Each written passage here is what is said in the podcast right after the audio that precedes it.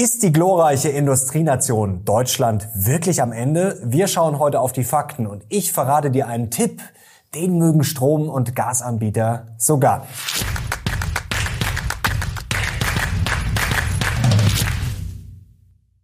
Servus Leute und herzlich willkommen in einem brandneuen Video auf meinem Kanal. Mein Name ist Mario Lochner und heute müssen wir mal uns die deutsche Industrie-Wirtschaftsmisere genauer anschauen. Es gibt einen brandfrischen Bloomberg-Artikel Research dazu. Das ist nicht ganz so erfreulich. Heute schauen wir auf die Fakten, auf die Probleme, vor allem auf die Energiekrise. Aber manch anderer Pessimist hat schon ja, den Untergang der industriellen Supermacht Deutschland ausgerufen. Da schauen wir uns heute mal genauer an. Ich verrate euch natürlich auch, wie ich investiere, auch noch in Deutschland oder ob man das vielleicht gar nicht mehr machen sollte, was sich natürlich auch für Chancen bieten. Und eine Chance bietet sich vor allem, weil ich einen heißen Tipp für euch habe, äh, wie ihr wirklich sehr viel Geld sparen könnt. Und jetzt legen wir los. Beginnen wir mit unserer Energieproblematik. Die bleibt uns leider erhalten und auch solche Schlagzeilen. Doppelt so viele Deutsche können sich keine warme Wohnung mehr leisten. Warum das der Fall sein könnte, schauen wir hier drauf auf Electric Rate. Da sieht man nämlich den Anteil des täglichen Gehalts, den ich aufwenden muss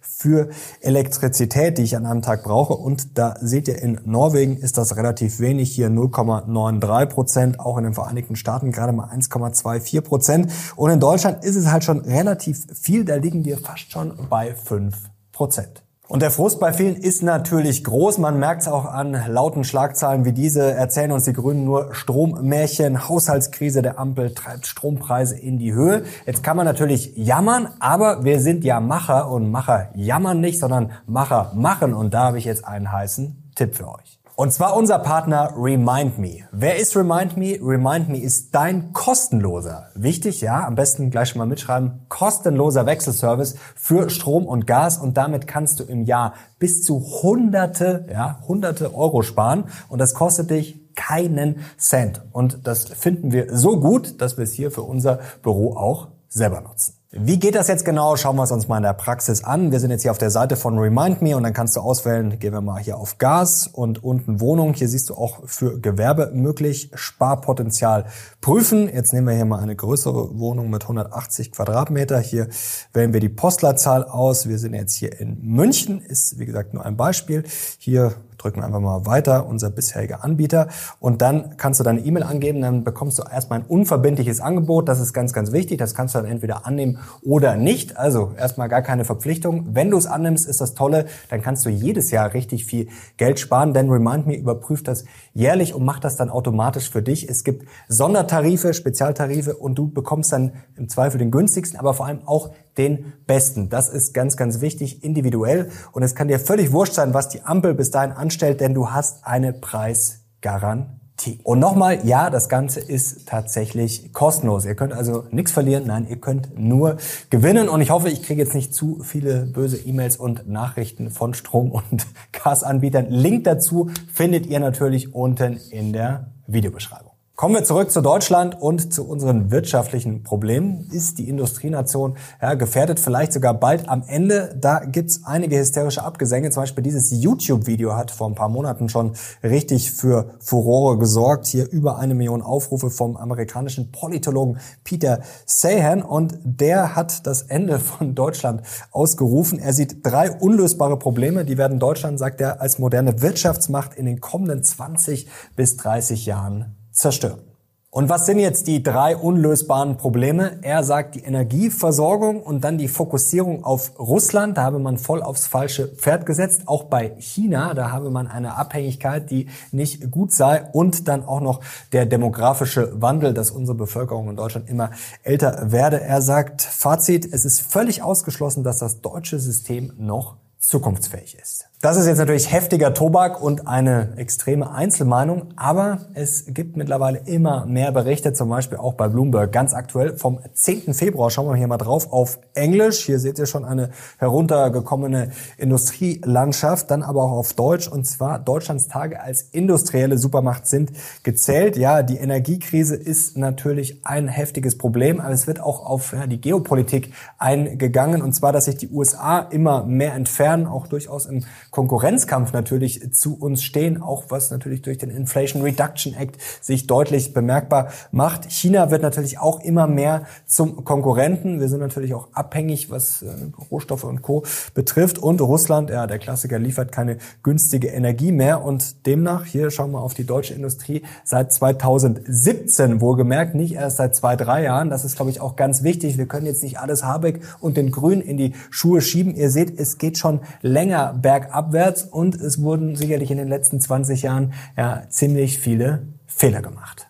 Und dann werden in diesem Artikel auch schonungslos noch die anderen Probleme angesprochen. Alternde Erwerbsbevölkerung haben wir gerade schon angesprochen. Dann natürlich die marode Infrastruktur, auch ein Riesenproblem. Dann das Bürokratiemonster und auch Bildung. IFO-Institut wird zitiert und zwar schätzen die Experten aus München, dass die sinkenden mathematischen Fähigkeiten der Schulabgänger bis zum Ende des Jahrhunderts etwa 14 Billionen Euro an Wirtschaftsleistung kosten werden. 14 Billionen.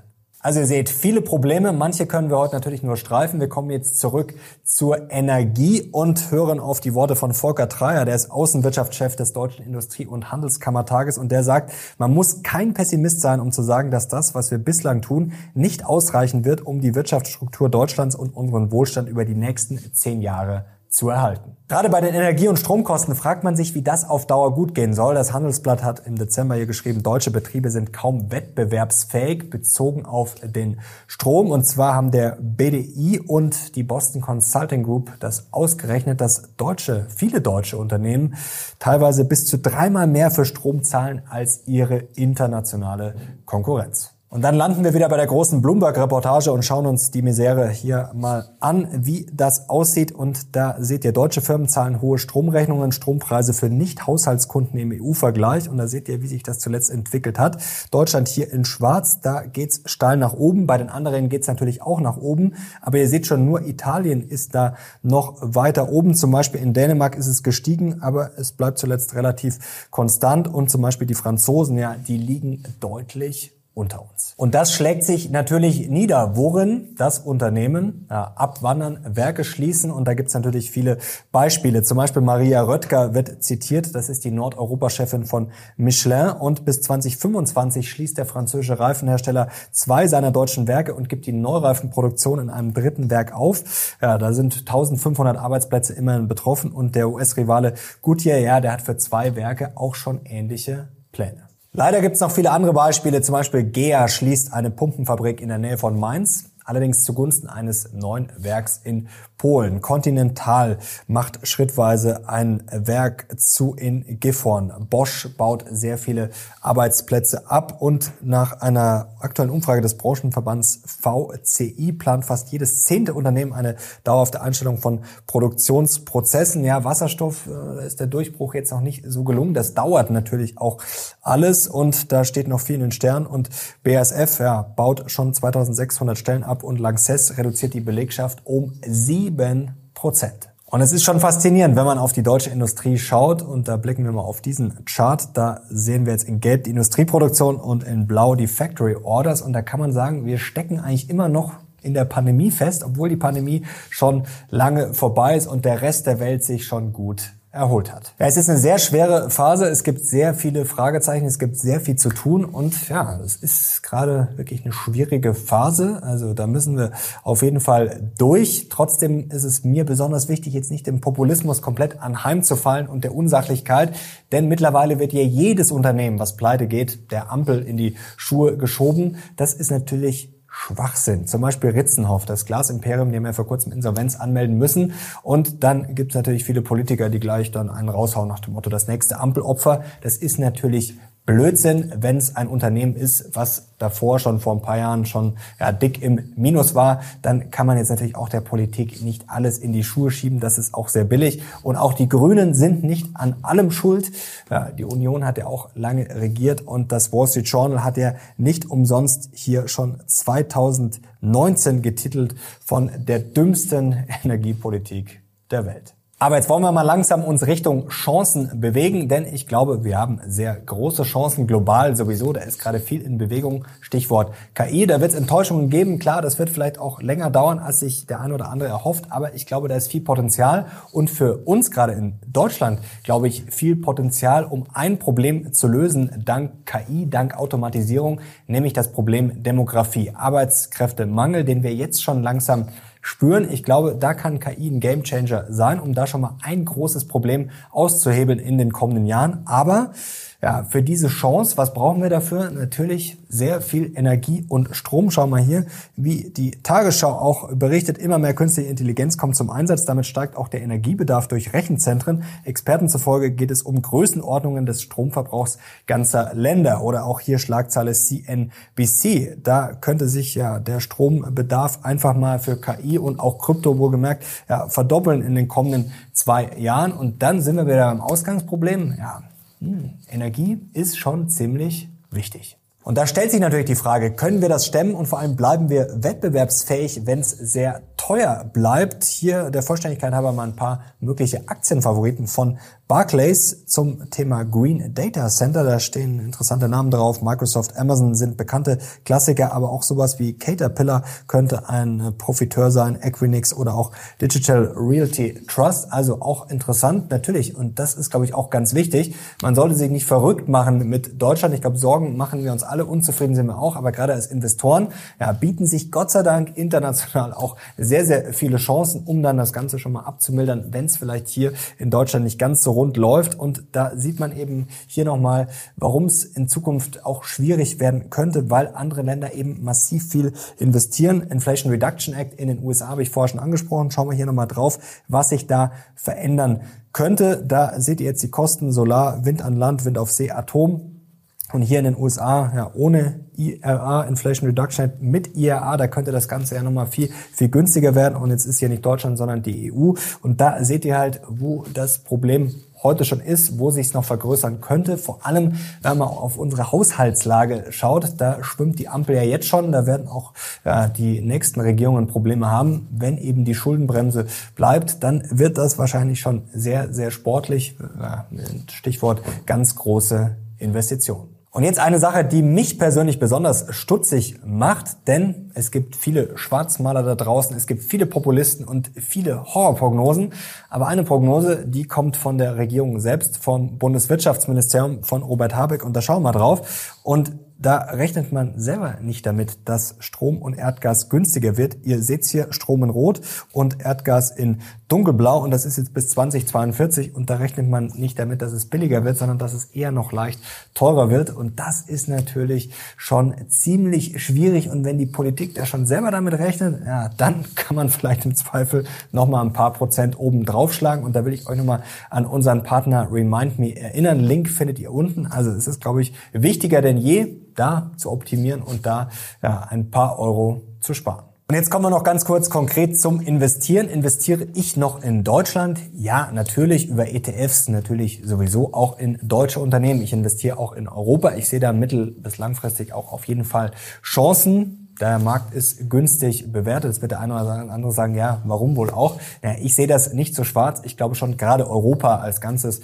dass da sehr viel Potenzial schlummert und ich investiere auch konkret ja in deutsche Aktien wie zum Beispiel Friedrich Vorwerk, Anlagenbauer, denn es wird natürlich schon viel investiert. Man muss dem Ganzen auch ein bisschen Zeit geben, aber es ist schon sehr viel zu tun. Also ich muss sagen, ich bin da jetzt auch nicht super, super optimistisch, aber ist es eben wichtig, dass man so ein bisschen das Gleichgewicht findet. Und ich investiere natürlich auch in Aktien wie Alphen, also natürlich auch in Elektromobilität und Co. in Shell, aber auch und auch natürlich in Uran, zum Beispiel in Uranium Energy. Also ich bin da relativ breit aufgestellt, finde das Energiethema generell sehr, sehr attraktiv. Und was, glaube ich, auch einfach ein spannendes Thema ist, das sind Rohstoffe. Wenn man sich das einfach mal größer anschaut, ja, größer denkt, was da an Investitionen gebraucht wird. Und das hat ja mehrere Dimensionen. Also wenn ich mir zum Beispiel E-Mobilität anschaue, wenn ich mir generell Energiebedarf anschaue, da brauche ich einfach verdammt viele Rohstoffe. Schau mal auf diesen Chart. Rohstoffe sind ja, historisch gerade günstig bewertet und zwar Ratio zum S&P 500, also das Verhältnis zu Aktien. Und da sehen wir, da sind Rohstoffe einfach gerade verdammt günstig Rohstoffe natürlich auch mit ordentlich Risiken behaftet, vielleicht auch schwerer einzuschätzen, die Zyklen und äh, unbeständiger als bei manch anderen Sachen. Aber ich glaube schon, dass Rohstoffe ein spannender Part sein können, gerade als Beimischung oder als Part im Depot. Und schauen wir nochmal auf diesen Chart hier. Da seht ihr auch, was gebraucht wird. Zum Beispiel bei einem Elektroauto im Vergleich zu einem herkömmlichen Auto. Oder generell auch, wenn wir uns hier die Energy Technologies anschauen, dann seht ihr auch, was da alles gebraucht wird. Und das ist natürlich schon spannend. Silber, Kupfer, Zinn, Nickel. Also da gibt's, glaube ich, sehr viele Investmentchancen. Und jetzt sind wir auch wieder beim Positiven gelandet. Ja, für Deutschland, glaube ich, ist es gerade schon eine schwierige Phase. Und ich würde jetzt auch, um es mal diplomatisch zu sagen, kein zu großes deutsches Klumpenrisiko haben wollen. Ich würde mein Geld jetzt niemals in sämtliche deutsche Autobauer und Bayer und BASF stecken. Nein, aber man kann ja heutzutage sehr schön als Investor breit streuen, sich sehr international aufstellen und ich glaube, dann kann man da schon mal deutlich ruhiger schlafen. So Leute, jetzt sind wir am Ende dieses Videos angekommen, fast. Ich hoffe, ich bekomme erstmal einen Daumen nach oben von euch, wenn es euch gefallen hat, auch wenn es heute vielleicht nicht so gefällig ist, das Thema. Und natürlich Kanal abonnieren, um nichts mehr zu verpassen, um die Chancen zu nutzen, denn Chancen gibt es gerade global und in den ganzen Asset-Klassen, glaube ich, vielleicht sogar mehr denn je. Und David Marsh hat vor kurzem im Guardian Folgendes gesagt, er ist von einem Think Tank, Schon viele Male in der Vergangenheit wurde das Ende der deutschen Wirtschaft eingeläutet, aber Deutschland hat es immer wieder geschafft, auf die Beine zu kommen. Diesmal könnte es allerdings etwas anders sein. Ich glaube nach wie vor, dass wir da rauskommen, aber ich muss schon ehrlich sagen, es ist schon heftig. Also es sind heftige Herausforderungen und ja, das kann vielleicht dieses Mal schon, dieses Mal schon etwas länger dauern. Deswegen cool bleiben, rational investieren, breit gestreut und die Chancen nutzen. Und ja, ich glaube, da werden wir noch viel drüber sprechen. Danke euch fürs Zuschauen. Ich bin jetzt raus. Bis zum nächsten Mal. Ciao.